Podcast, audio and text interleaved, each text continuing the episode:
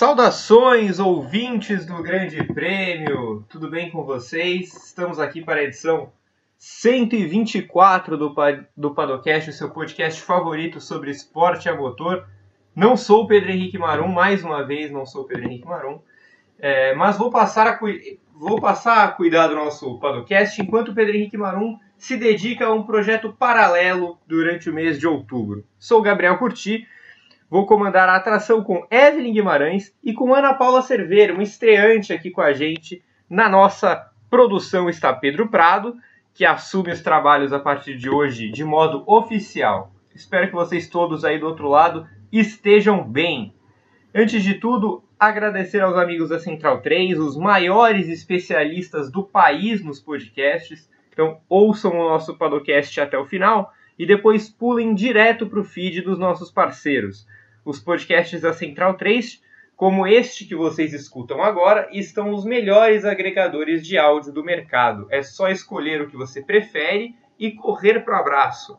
Tem samba, política, futebol, história e muito mais. Não percam! O tema de hoje é algo que a gente já vem resvalando faz tempo, mas que ainda não tínhamos nos aprofundado. Né? O favoritismo em cada uma das pistas que faltam no calendário da Fórmula 1 2021. Então a gente abre aqui é, perguntando para a nossa dupla, começando pela Ana, nossa estreante, até que ponto é realmente seguro projetar resultados em uma temporada tão doida? Seja bem-vinda, Ana.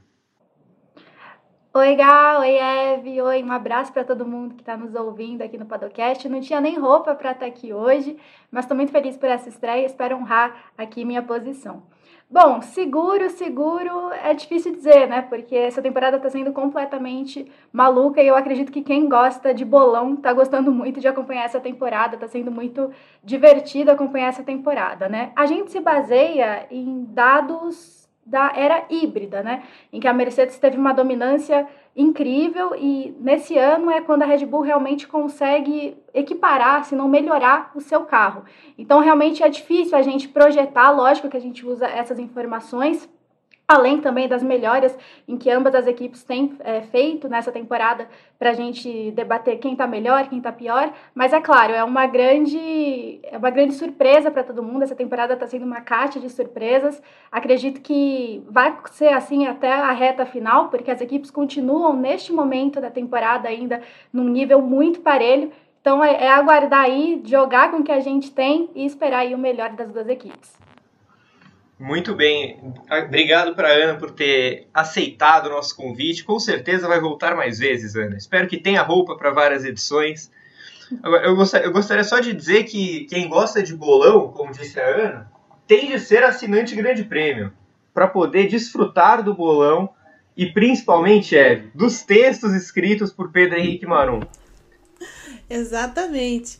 É, olá, H, bem-vinda, super bem-vinda, Ana, com certeza vai, é, vai participar outras vezes. Espero que. É, você tem roupa assim, Ana? Você tem, já tá no WGP, no briefing, né? É, já tá com a gente desde o começo do ano, faltava só o podcast, então vamos ter a Ana muito mais vezes aqui. É, olá, Pedro Prado, que é quem produz hoje, como o Gá falou, o nosso podcast e a todos que nos ouvem em todos os lugares. E sim, é, o melhor do bolão, eu diria, é o texto do Pedro Henrique Marum na quarta-feira, depois, para é, colocar os vencedores, é, a posição de cada, de cada participante, enfim, essa para mim é a melhor parte. Eu, assim, eu vou fazer uma confissão aqui que não jogo, não faço bolão, porque sou uma pessoa esquecida demais e distraída demais.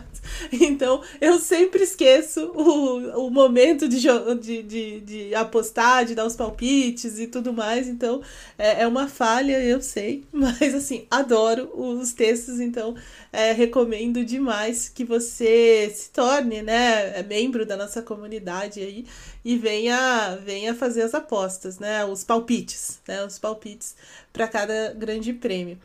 E assim, é, é dificílimo, né, Gá? A gente fazer. Eu, eu desisti de fazer projeções, viu? Eu faço aqui e tudo mais, mas assim, lá no fundo eu sempre acho que vai dar tudo ao contrário do que a gente tá falando, né? Então, assim, é, a temporada tá tão é, divertida, como a Ana falou, como ela é, bem colocou ali, é, em que a gente realmente não sabe muito bem o que esperar de cada etapa, né? Às vezes é, aquele final de semana começa com a cara de alguém e no fim acontece as coisas completamente as coisas acontecem de, de forma completamente diferente e aí você tem um Esteban Ocon vencendo corrida você tem Daniel Ricardo você tem um Lando Norris quase é, vencendo brigando com a equipe no final da, da, da corrida é, né? você tem umas maluquices dessa e, e carro um carro em cima do outro então assim assim, é, é, é, essa temporada, assim, para mim tá sendo, tá sendo muito especial, a melhor, sem dúvida, a melhor de toda a era híbrida da Fórmula 1, pelo menos. Então, assim, é, eu, eu não vou fazer. Eu, eu assim, eu, te, eu acho que é um risco, viu, Guy? Eu acho que realmente é um risco você começar a projetar. É claro que a gente vai fazer isso, como a Ana também disse, é, tendo como base a era híbrida, mas essa temporada tá, tá de brincadeira com a gente, né? Exato, exato. É, é uma temporada muito especial porque é a temporada em que a Red Bull se transforma, né? A Red Bull não vinha sendo essa potência em nenhum dos anos da era híbrida. Ela teve, ela teve inclusive bons anos como terceira força, né, Eve? Sim, terceira força. Até no início, né, ali da, é, da era híbrida, ela ficou um pouco de lado, principalmente quando a, a Ferrari é, emerge como uma, uma, uma força ali é, tentando tirar essa, essa vantagem toda da Mercedes, né, no papel do Sebastian Vettel, quando ele troca finalmente a Red Bull pela Ferrari, e ela tem um início muito bom, né, com ele vencendo corridas, com um carro muito interessante, um carro que é, era, era menos sensível a, a, a desgastes, a calor, enfim, e ela pega a Mercedes em alguns momentos momentos, mas foram é, assim foram mais pontuais no fim das contas, né, do que uma coisa como a Red Bull tá fazendo esse ano, né? Então assim a, Red Bull marca a Mercedes mesmo, né? E muitas vezes é, sai na frente, termina na frente, é, dá um, um, um, drible na, na Mercedes, coisa que a Ferrari não conseguiu fazer por muito tempo, assim por um, né? Assim corrida, corrida, corrida, corrida, né? É, a, além do que, né? Aconteceram outros erros por parte da Ferrari, do Vettel, enfim. Mas não era uma coisa como está sendo hoje. E nesse momento em que a Ferrari tenta chegar na Mercedes, a, a Red Bull está olhando mais é, né, é, de longe, assim, tá observando ali. Embora a Red Bull tenha conseguido vitórias antes da, da, antes da Ferrari nessa nesse bem no comecinho da era híbrida, né? Então, quando é, quando você tem lá o Rosberg e o Hamilton se engalfinhando, surge um Ricardo vencendo. né? Então tem umas coisas meio malucas, assim. Mas da forma como está sendo hoje, não. E, e, por muito tempo ela ficou, de fato, é, mais afastada das duas ali, tentando organi se organizar e tirar mais coisas daquele carro, né? E é, e parecia também que seria que faltava assim alguma coisinha, principalmente é, de 2020, 2019 para frente, é, pareceu que, que era só uma coisinha que faltava para Red Bull chegar lá, né? Era um detalhe, uma coisa do carro, uma, né? E, e finalmente isso se acertou em 2021. Perfeito. Ó, vou fazer mais uma pergunta para vocês duas, depois vou começar a fazer perguntas diretas para cada uma e aí a outra, depois da resposta, pode complementar sem problema nenhum. Mas a última pergunta para vocês duas por enquanto, começando de novo com a Ana.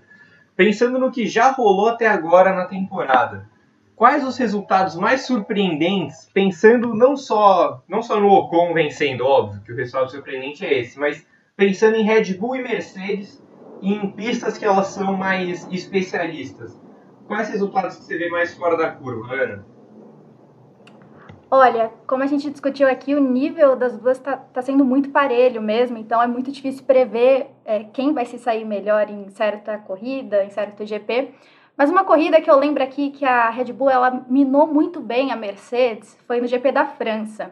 Em que o Verstappen ele larga né, da, da pole, só que ele tem um erro ali na, na primeira volta e o Hamilton acaba passando ele, continuando aí por boa parte da corrida ficando à frente. Só que chega um certo momento que a Red Bull percebe que o Hamilton ali está com problema nos pneus, porque ele, ele tinha feito, acho que se não me engano, duas paradas, tinha colocado duros, e aí a Red Bull acerta em fazer mais uma parada e colocar médios no, no Verstappen. Aí ele mais rápido consegue passar o Bottas, né? Se a Mercedes tinha alguma esperança de que o Bottas fosse segurar o Verstappen, não aconteceu também. E aí é, é, o, o, Verstappen acaba também indo para cima do Hamilton. O Hamilton nem faz menção de tentar se defender, porque realmente eu acho que não tinha nada mais que se fazer. E aí o, o Verstappen ele, ele passa e vence a corrida. E eu acho que foi um resultado muito importante, porque desde quando o GP da França voltou ao calendário da Fórmula 1 lá em 2018, foram duas vitórias do Hamilton. Então eu imaginava que a Mercedes fosse ter um certo domínio, talvez um resultado importante para ela naquela, naquele momento da temporada. E essa vitória do Verstappen abriu a rodada tripla, né, aquela rodada tripla de GP da França, GP da Estíria e GP da Áustria, uma rodada tripla totalmente dominante do Verstappen. Então foi muito ruim para a Mercedes. Eu lembro que nos programas a gente discutia como que a Mercedes iria virar o jogo e por isso eu acho que essa dominância que talvez ela fosse ter no GP da França não aconteceu graças a essa estratégia super acertada, super precisa da Red Bull, que também devolveu aquela estratégia de Barcelona também que o Hamilton vence uma estratégia melhor da Mercedes, por isso a, a, a Red Bull deu o troco aí no GP da França, levou essa vitória que eu imaginava que fosse, tinha mais cara de Mercedes. Pois é, Eve, eu, eu também, esse GP da França eu acho legal também citar, realmente, porque a Red Bull é, vence e vence como a Ana falou, né? Ela vence dando um troco e meio que é, acabando com os monstros que vinham nela daquele GP da Espanha e de certa forma até do GP do Bahrein também, né? Que a, a Mercedes acabou dando bote. Mas eu queria já te perguntar quais outras corridas você lembra, Eve, que talvez tenham quebrado um pouco a banca e já, já aproveito para citar a rodada dupla na Áustria, que a, a Ana falou rapidamente, porque é, pelo menos eu não esperava que a Red Bull fosse vencer as duas, muito menos uma segunda corrida daquele jeito absurdo que foi. Exatamente. É, assim, eu acho que o, o, GP da França, como a Ana falou, é um marco, sabe? É um divisor de águas naquele momento da temporada, porque a Red Bull vinha crescendo muito fortemente. É, porque você tem o, o GP do Bahrein, em que a, a, Red Bull realmente ela, ela, ela começa dominante, o Verstappen faz a pole e tudo mais, mas é uma pista essencialmente é, muito boa para Mercedes né? Então, assim, a Mercedes consegue se recuperar, assim, até com uma certa é, manha ali, com uma malandragem do, do, do, Hamilton, mas, assim, ela, ela tem ritmo para né, encarar e, e tudo mais. Apesar desse início muito forte da Red Bull e dos problemas que a Mercedes enfrentava naquele momento. Depois você tem corridas assim, por exemplo, como Portugal e, Espanha, que para mim era era 50 50 50, sabe? É, mesmo mesmo diante dessa da, dessa questão das equipes muito da Red Bull tá, tá crescendo muito, mas assim, a, a, Mercedes consegue envolver a Red Bull, né, em questão de estratégia e tudo mais, a, a, a Mercedes consegue se recuperar também, acertar o seu carro, e ela envolve, e a partir do momento que o Hamilton ganha o GP da Espanha, parece assim, ah, agora daqui para frente vai embora, né? Então não vai ter mais é, essas questões. Ele vai começar, a, a coisa vai começar mesmo. E aí você tem duas corridas em que a, a, Mercedes não teve como se defender muito, né? Que foi Mônaco, pelo menos com Hamilton, né? Na, na nossa, na nossa, na, no nosso recorte aqui, Verstappen versus Hamilton.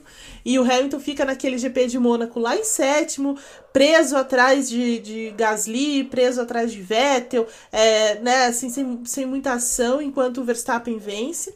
Depois você tem o Azerbaijão, em que o Hamilton tem até a chance de vencer depois daquilo que acontece com, com o Verstappen e ele mesmo comete um erro.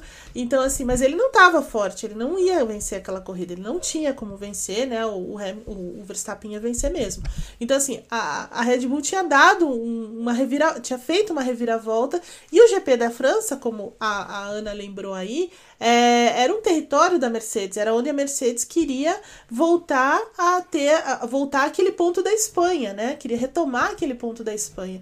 E não aconteceu, né? E, e, e era uma coisa que a gente falava naquela época, né? Então, assim, se a Red Bull se a Mercedes é, conseguir realmente se impor na França e tudo mais, ela é, volta aquele, aquele momento que ela tinha na Espanha. E não foi o que aconteceu. E a Red Bull acabou mudando demais o carro dela. E aí ela domina essas provas na Áustria. Eu realmente também concordo com você. Acho que na Áustria não esperava aquele tamanho domínio. É claro que é uma pista assim que ao longo do tempo se tornou uma pista é, em que a Red Bull gosta de correr, né? O Verstappen já fez uma grande apresentação lá em 2019 e tudo mais. Mas essencialmente era uma pista da Mercedes, né, de alta velocidade, é, né, com aquelas retas todas e tudo mais. Não era uma, né, uma coisa em que a gente esperava que a, Mercedes, que a Red Bull fosse é, dominar e esculachar de verdade Mercedes ali, né?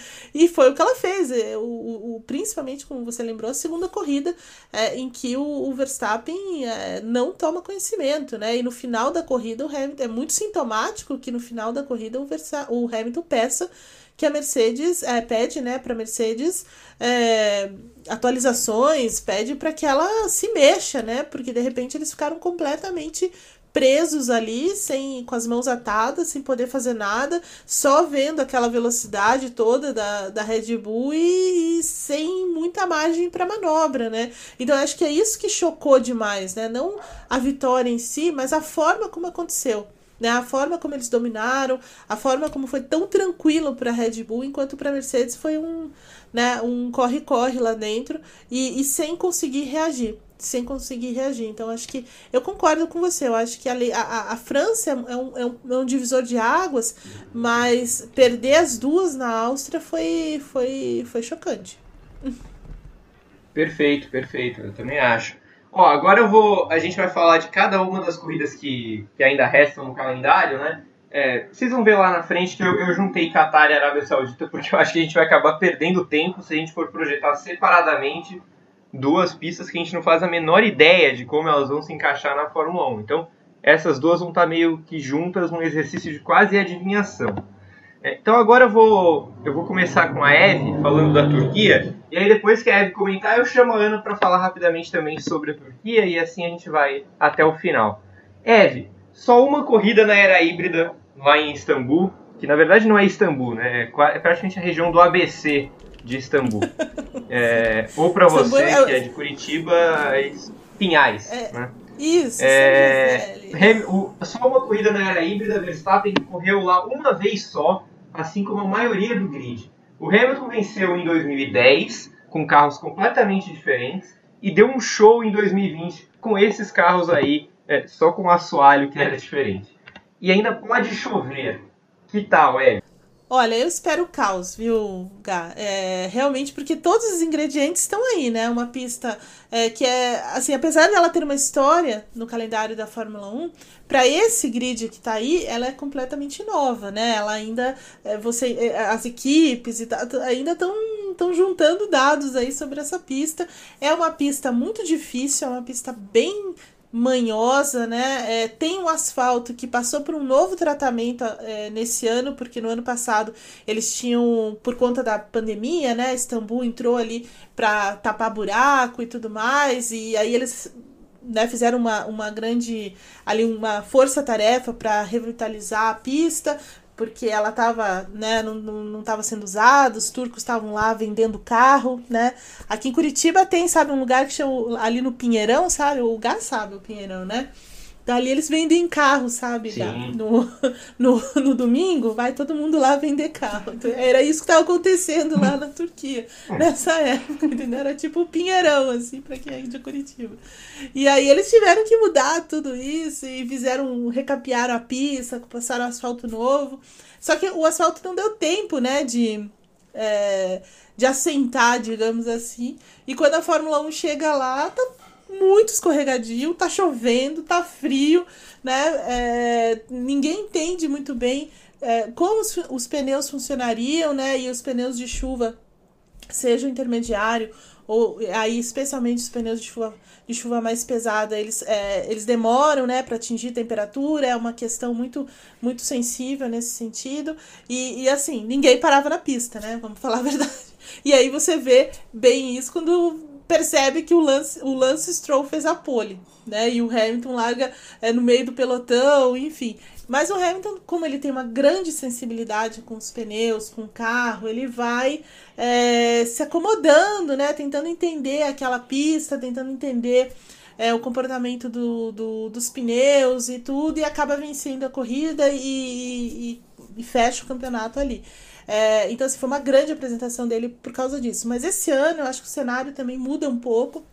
Você tem uma pista mais assentada, né, um asfalto mais assentado. Eles fizeram também um tratamento com, é, é, com água, com outros, com outros recursos lá para melhorar essa aderência.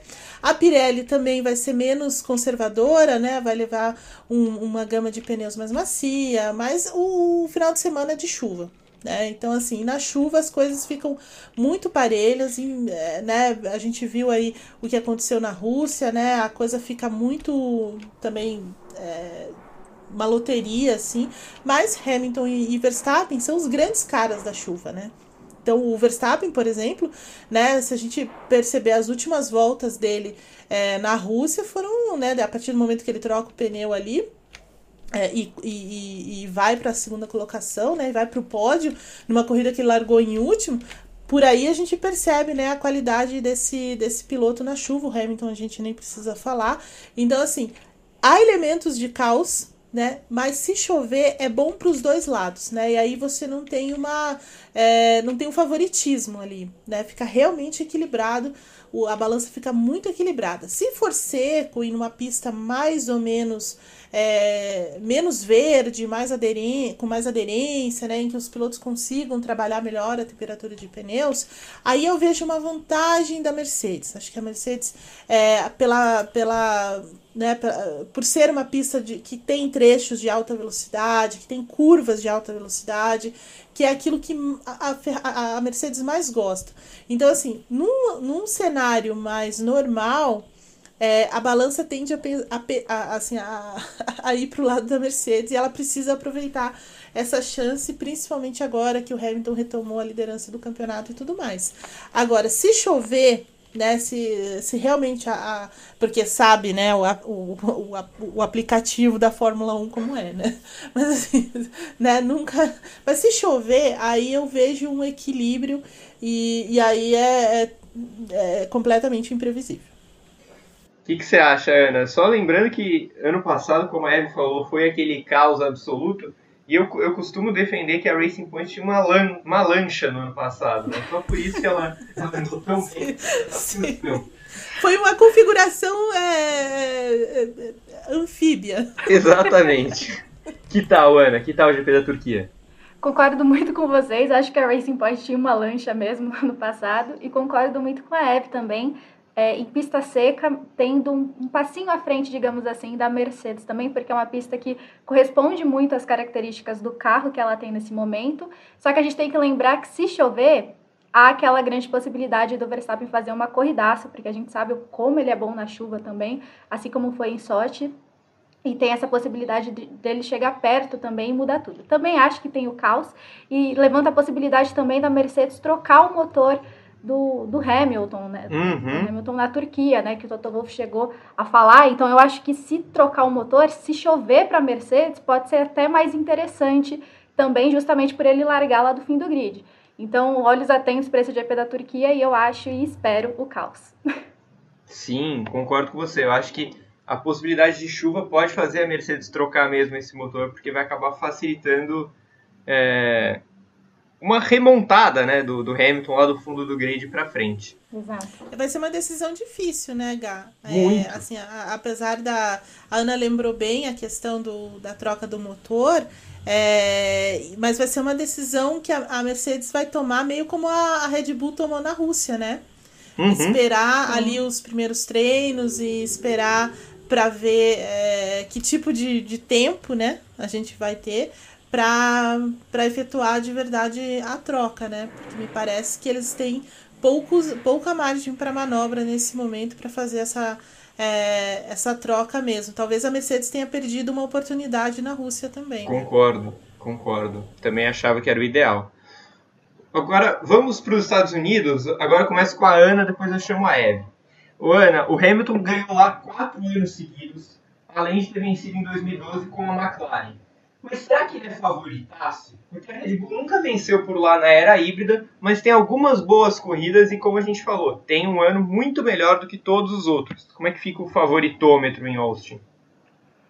Exatamente isso, Gá. É o que a gente estava falando, né? A gente se baseia, talvez, para tentar descobrir como mais ou menos vai ser o GP dos Estados Unidos, a gente também se baseia nesse, nessa dominância da Mercedes, nessas cinco vitórias da era híbrida, quatro anos consecutivos do Hamilton.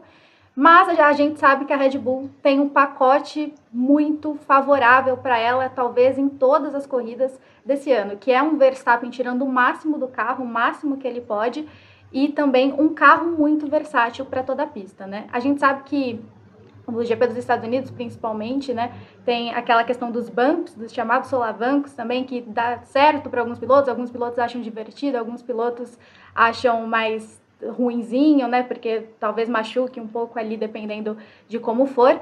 Mas eu acho que é uma pista que você precisa ter um bom ritmo e você também é, e precisa ter cuidado nas curvas, principalmente no último setor.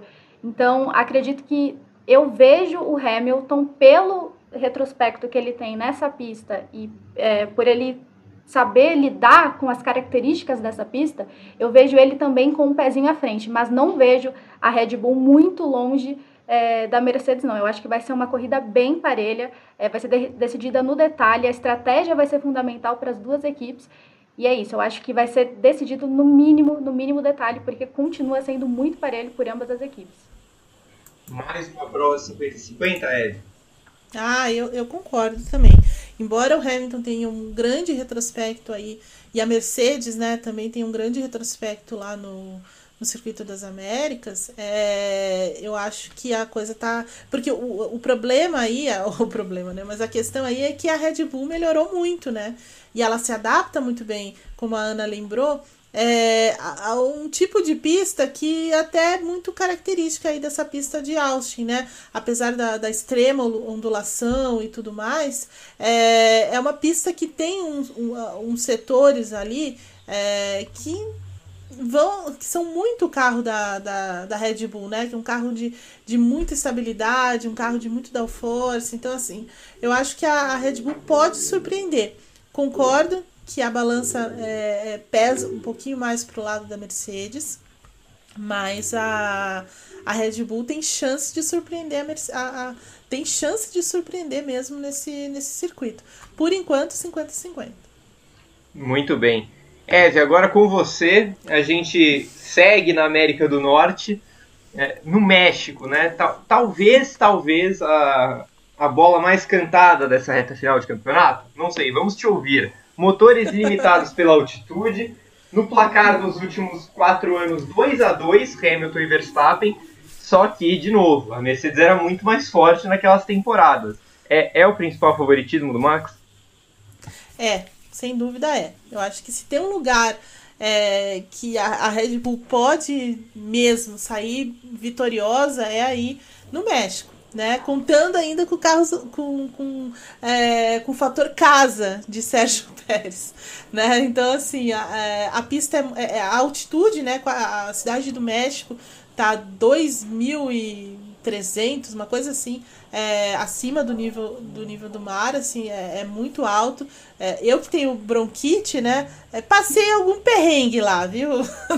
Nesse lugar. No início, na primeira vez que cheguei lá naquele lugar.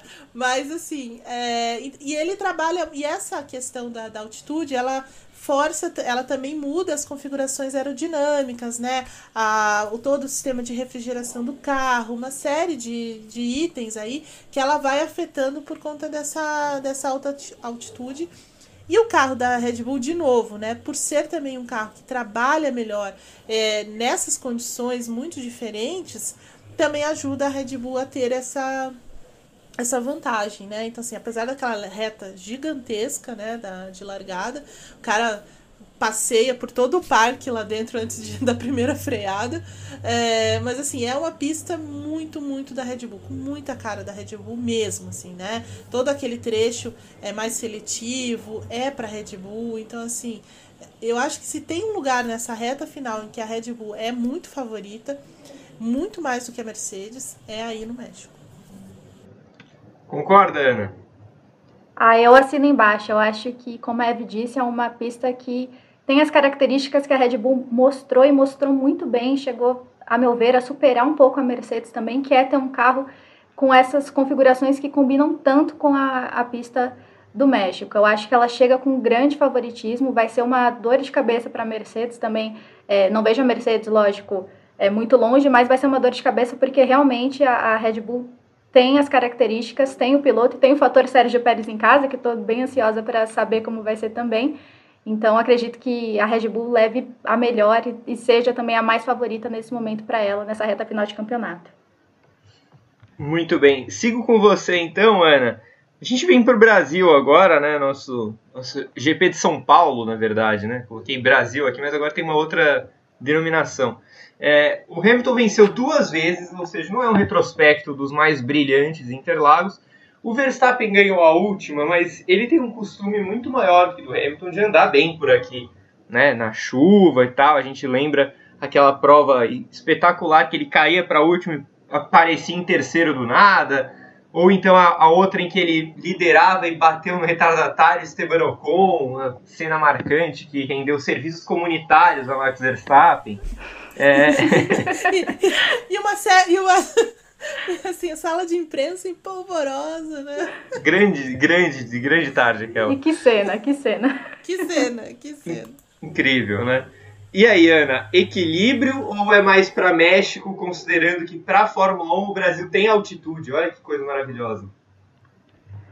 Então, a gente sabe que a, a, Interlagos, né, o GP de São Paulo, que eu também escrevi GP do Brasil aqui, GP de São Paulo, que mudou a nomenclatura, eu também acho que é uma pista muito técnica. E eu acho que quem está no auge, assim, de ser um piloto super técnico, minimizando o máximo possível de erros, é o Verstappen.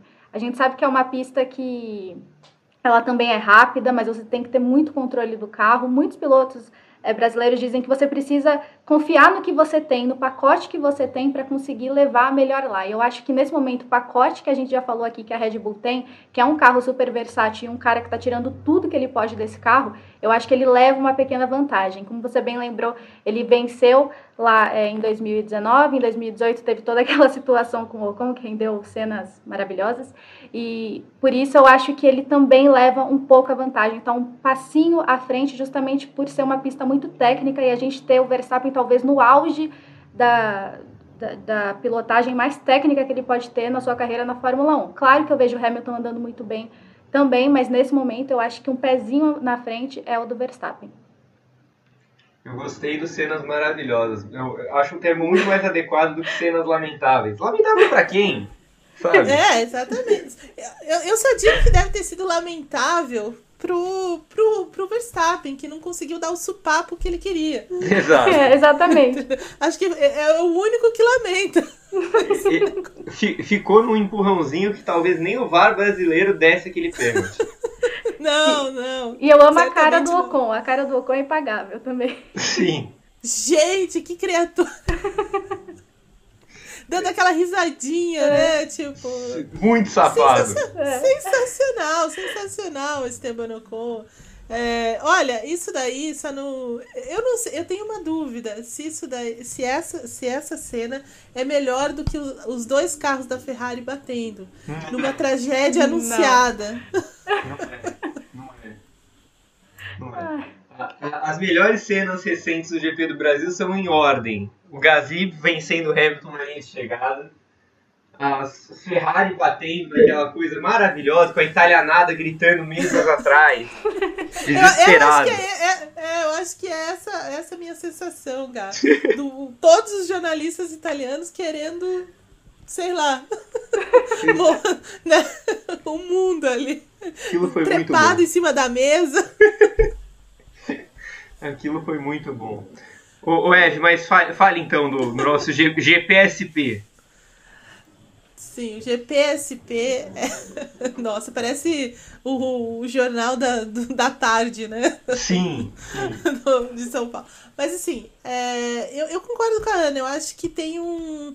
Eu acho que o Verstappen entra mais favorito do que o Hamilton, assim, apesar da, do, do histórico, enfim, de ser uma pista é, né, que, em, em, que o Hamilton já venceu, em que a Mercedes já venceu até com certa facilidade, mas eram outros tempos, né?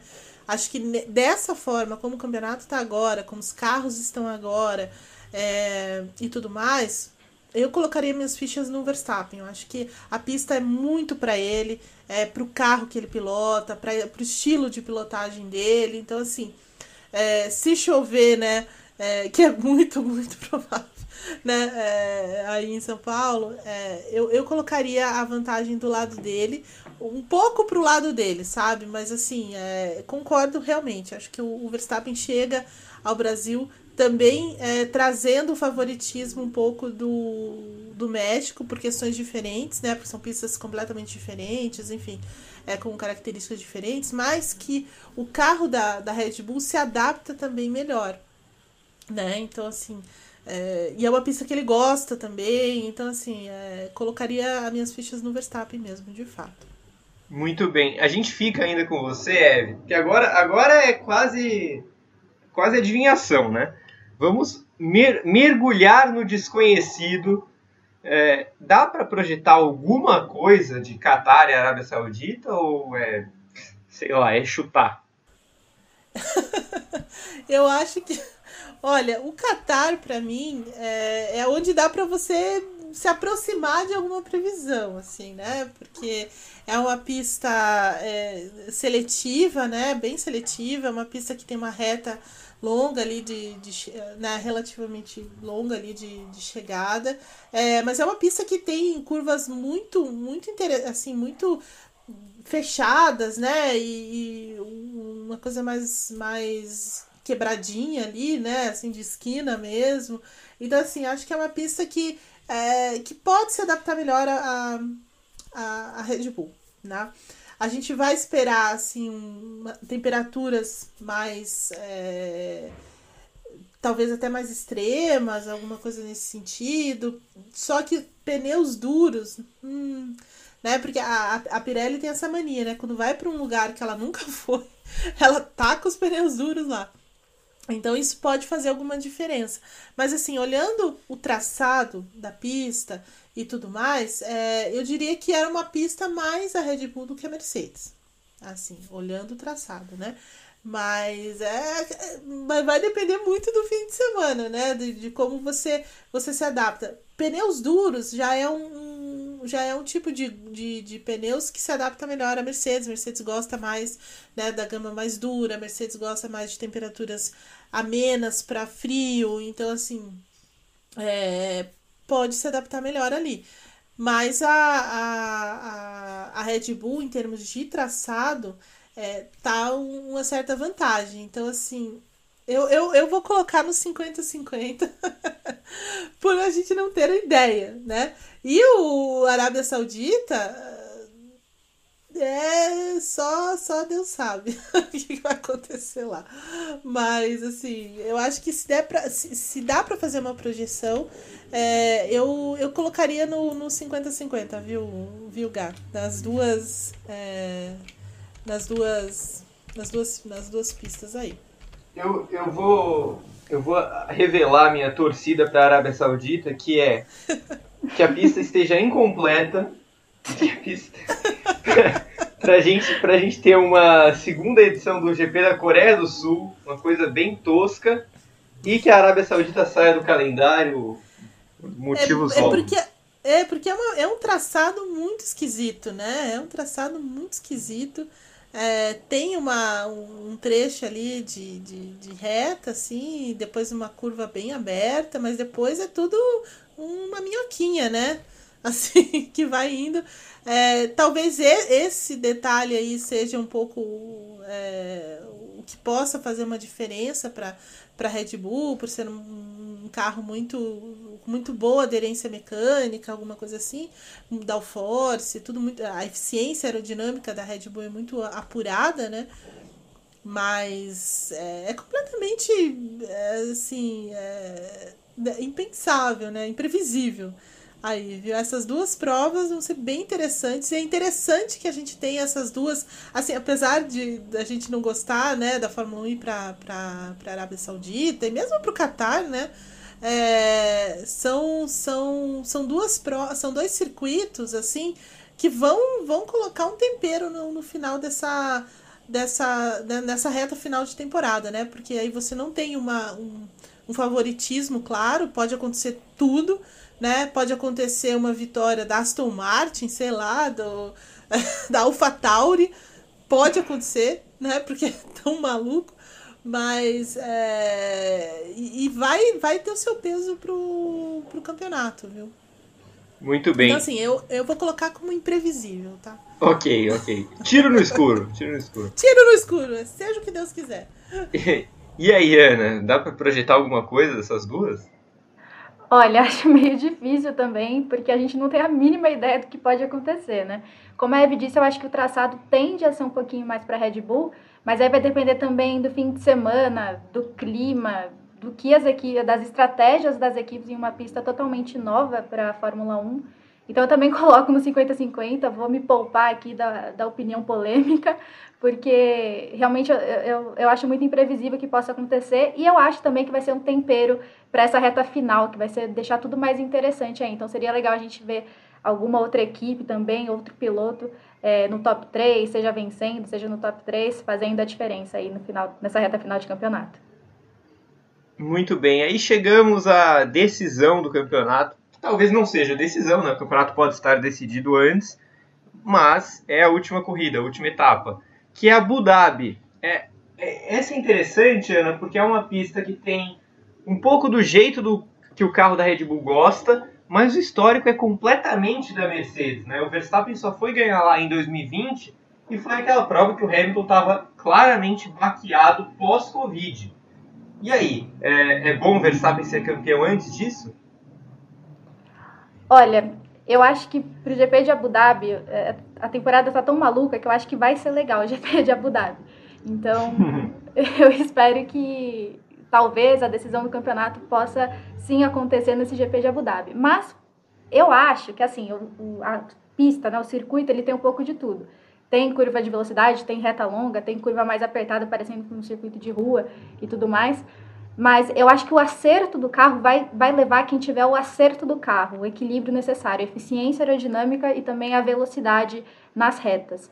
E nisso eu vejo a Red Bull um pouquinho à frente, porque, como eu já falei aqui, ela tem um carro, eu, a meu ver, né, ela tem um carro muito versátil, que consegue se adaptar aos diferentes tipos de pista. Como a Eve falou, eles acertam muitas vezes nessa eficiência aerodinâmica, no alto, baixo downforce, para as diferentes pistas que a gente tem no calendário. E só que tem o fator Mercedes também. Então eu vejo uma luta muito equilibrada. Espero que o campeonato seja decidido lá. Talvez seja mais interessante para o Verstappen decidir antes também para não ter nenhuma surpresa, mas eu também vejo um passinho à frente do Verstappen, confirmando aí tal, o meu favoritismo nesse momento para o campeonato é do Verstappen também.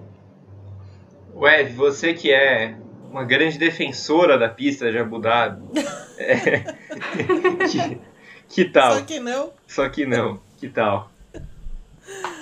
Odeio Abu Dhabi, odeio mesmo. Ah, por mim podia sair para nunca mais voltar. Concordo. Nunca mais lembrar dessa pista horrível. Que agora vai ter uma grande modificação, né? Em, alguns, em algumas partes, né? Vão mudar alguns trechos, né? Dela, enfim, só quero ver o que, que vai dar isso. Mas assim, é... eu acho que porque a, a Red Bull foi muito bem em 2020 e assim, na, naquele momento não pareceu mas aquele momento marcava um início também dessa dessa Red Bull que a gente vê agora, né? Porque como o regulamento não mudou muito, né, de 2020 para 2021. Então, muitas das soluções que eles é, testaram em 2020 foram transportadas para o carro de 2021 e a Red Bull trabalhou muito em cima disso. É claro que tem o corte do assoalho, tem aquela tentativa da, da FIA de reduzir o downforce. E hoje, todas as equipes praticamente já recuperaram aquele, aquele downforce. A Red Bull foi a primeira delas. com um carro muito eficiente mesmo, é, ali foi talvez o primeiro sinal de que, é claro que é, tem essa, esse fator que você lembrou antes, né? O, o Hamilton estava combalido ali né, na recuperação da, da, da Covid, já era campeão, então assim, ele estava naquela, né, de boa na lagoa, né? Mas o, o, a, a forma como a Red Bull trabalhou naquele final de semana, o domínio que eles é, é, colocaram ali já foi um sinal do que viria pela frente, né? Então, assim, eles foram muito bem naquela corrida, né? Muito dominantes. O, o Verstappen ganhou com o pé nas costas, né? Então, assim, eu acho que vai trazer um pouco daquilo para essa corrida, né? Acho que a, a, Red Bull tem um favoritismo aí sim, Verstappen tem um, favori, favoritismo do lado dele, apesar do histórico assombroso da Mercedes, mas também é, é, como, é como a gente vem falando desde o início do, do, do programa, né? É, é, é, são tempos diferentes, né? A Mercedes não está dominando a Fórmula 1 como ela dominou no passado, até o ano passado, né? Ela, ela tem problemas, ela, ela enfrenta algumas questões ali é, para resolver. O carro não é totalmente é, imbatível, né? Tem alguns, algumas questões ali. É claro que eles melhoraram alguns pontos a partir do GP de Silverstone, mas ainda tem algumas deficiências e deficiências que a Red Bull nesse momento não tem, né? Então, assim, é, eu, vou, eu vou ainda usar é, a performance do ano passado para fundamentar esse favoritismo que a Red Bull chega em Abu Dhabi. Muito bem. Ana, você já falou no, no, último comentário que você vê o Verstappen um pouquinho à frente nessa disputa pelo título, né? É, queria que você desenvolvesse então o favoritismo do Verstappen e também me respondesse quem leva o Mundial de Construtores, Red Bull ou Mercedes? Eu vejo o favoritismo do Verstappen sim, por tudo que foi a temporada de 2021 até esse momento. É, acredito que o Verstappen ele está no ano da vida dele tem muita pressão em cima dele, claro que pode é, decidir na pista é, outras coisas ruins para ele, coisas ruins podem acontecer na pista por conta dessa pressão, como foi, por exemplo, o acidente em Monza. Mas eu acredito que por todo o pacote que a Red Bull conseguiu ter um pacote talvez mais dominante que o da Mercedes nesse ano de 2021, conseguir ameaçar com muita força essa hegemonia da Mercedes, eu acredito que o Verstappen, tendo o mínimo de erros é, que ele poderia cometer nessa temporada, eu acho que ele tem sim o favoritismo para o campeonato. Lógico que o Hamilton não fica muito atrás, mas é, eu acho que a, a Red Bull está tendo o ano dela e ela está fazendo jus a isso, conseguindo aí manter esse favoritismo pelo menos até este momento da temporada. Claro que tudo pode mudar, como a gente disse, essa temporada está sendo maluca, está sendo completamente surpreendente para todo mundo, mas eu acho que nesse momento o meu favorito ao título de 2021 é o Verstappen. No Mundial de Construtores, eu acho que vai ser, depender muito dos segundões, né? Do Valtteri Bottas e do Sérgio Pérez.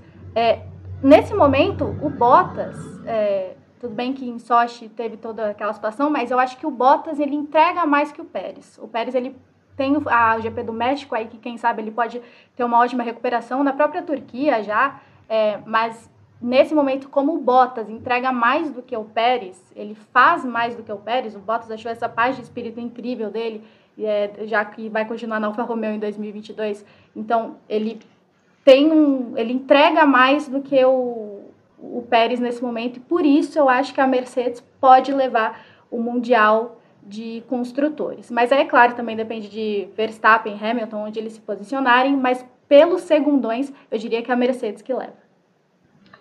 Muito bem. E aí, Ed? Tá, tá, temos palpites da ou você tem palpites diferentes?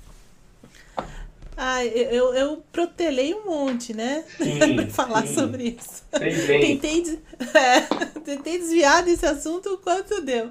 Mas não vai dar, né, pra desviar de novo. Mas assim, é, eu acho que se a gente, acho que a Ana tem razão. É, eu acho que a, a, acredito que assim, se, a gente colocar né, todas as nossas análises aqui e, e, entender que boa parte das pistas que estão por vir é, favorecem a Red Bull, favorecem o, o Verstappen, uh, aliado ao fato de que ele realmente está no ano dele, no ano de ser campeão, né? Um ano em que ele comete pouquíssimos erros, né? Pouquíssimos mesmo, é, menos erros inclusive do que o Hamilton, né? E ele tem um início de temporada também é, em que ele é, em que ele já mostra isso. É, não é, não, não tem como você não colocá-lo como o favorito ao título, né? Então assim, por exemplo, se eles virarem todos, é, em todo lugar que, que eles são favoritos, eles virarem isso como uma vitória, eles vão ganhar o campeonato. Não tem jeito. Né? O Hamilton, o Verstappen vai ser campeão esse ano. Uh, mas o Hamilton é o Hamilton, né? Então, assim, eu, eu não descarto, mesmo em situações em que é, a gente acha que ele tá meio fora, meio uma carta fora do baralho, como foi na própria Turquia no passado, e de repente ele ganha a corrida. Né? O Hamilton é muito assim, de repente você né, você não tá muito prestando atenção nele, ele tá ali brigando pela para tentar vencer, como aconteceu na Hungria, por exemplo, né? É, então, assim, é, eu não descarto mesmo. Não descarto mesmo. Então, assim, eu acho que não existe um favoritismo. Vou colocar assim. Acho que tá 50-50. É, o Verstappen, pela, por estar vivendo o ano dele, por ter um carro muito vencedor, é, uma equipe toda é, em, ao redor dele ali para tentar vencer, corridas que favorecem. É, e de outro lado, o Hamilton, que é um cara que tem sete títulos mundiais já, já tem 100 vitórias na carreira, mais de 100, é, né, 100, 100 poles. Então, assim, é um cara que, que sabe ler uma corrida como ninguém, como ele várias vezes já dei esse exemplo, né? Mas a, a Rússia foi o, o, mais recente deles. Um cara que sabe é, também sabe trabalhar ali com, com o rival e tudo mais. Então, assim, tudo isso pesa muito pro lado do Hamilton. É, então, nesse momento, assim, eu vou dizer para você que não tem favoritismo. Não, não há favoritismo. É 50, 50, 50 mesmo. Assim, é, então eu vou ficar, eu vou ficar nessa, viu? Desculpa. Tudo, e, tudo bem, tudo é... bem. e é, agora o, o, Mundial de Construtores acho que caminha para Mercedes, tá? É, por uma coisa que a, a, a, Ana lembrou ali, que é o, o Bottas, né? O, o Bottas tem o, Val, o fator Val, exatamente. O fator Val. Porque assim, você tem um, um, um, um Pérez extremamente irregular. Né? Um cara que é, ele faz corridas de recuperação impressionantes e às vezes é, ele comete erros também absurdos ou classifica de, de, de, forma muito pobre. Então, assim, não tem como você ver o, o Pérez muito forte nessa reta final, nessas pistas que estão estão vindo por aí. Então, assim, acho que o, nesse momento a Mercedes tem uma vantagem com o Val. Né? É irônico tudo isso, mas é verdade. O, o Bottas vai fazer diferença é, para esse campeonato. Então, assim, ele, ele vai andar perto do, ali perto dos dois, ele vai marcar muitos pontos, muito mais do que o Pérez poderia fazer, é, vai fazer, e é por isso que a Mercedes vai levar o, o, oitavo título da era híbrida. Mas o, campeonato de pilotos, esse não tem favorito. Não tem mesmo. Acho que a coisa está muito, muito parelha entre Verstappen e Hamilton. É, pelo, pelo, pelo fator Hamilton mesmo. Né? Uhum. Né? Por a gente ver que assim às vezes ele é, ele engana né e, consegue ali de repente brigar pela vitória vencer como aconteceu na Rússia sabe? É, em outras ou chegar no pódio como aconteceu na é, na Hungria né? Então assim não tem como você descartar o cara do desse tipo de situação né? Muito bem, olha, fechar, fechar o nosso programa exaltando a obra do Val era tudo que eu precisava para hoje. Estragar o seu dia. Não, pelo contrário. Mas... Eu, eu, eu, acho merecidíssimo. Agora que, agora que ele tá fora da Mercedes, eu acho justíssimo exaltar o Val. exatamente. Acho que o Val tem o seu, tem o seu lugar ali de. É, o seu posto é, de, de, de, desequilíbrio, digamos assim, pro bem, né? Exatamente. É o Val, né? É o pobre Val. É o Val. Val. Mas é isso que tem para hoje. Exatamente. Olha, fim de semana chegando aí e tem Fórmula 1 de volta com o GP da Turquia. na minha opinião, o melhor de 2020, mas certamente um dos melhores do ano passado. Pode ter chuva de novo, como a gente falou. Há uma previsão, uma possibilidade de chuva tanto para o sábado quanto para o domingo. E a dica para vocês é aquela de sempre: acompanhe o noticiário no Grande Prêmio, acompanhe a GPTV, onde teremos a programação em vídeo é, com todas as edições do briefing, né, na sexta, no sábado, no domingo e no domingo de novo. É, fiquem de olho no seu agregador favorito de podcast, que os programas entram lá também. Sigam o GP2 no nosso segundo canal no YouTube, que o GP às 10 agora é por lá. Continuem com a gente, semana que vem tem mais. Eu agradeço demais a Eve, a Ana, ao Pedro Prada, Central 3. Um grande beijo para todos vocês e até mais.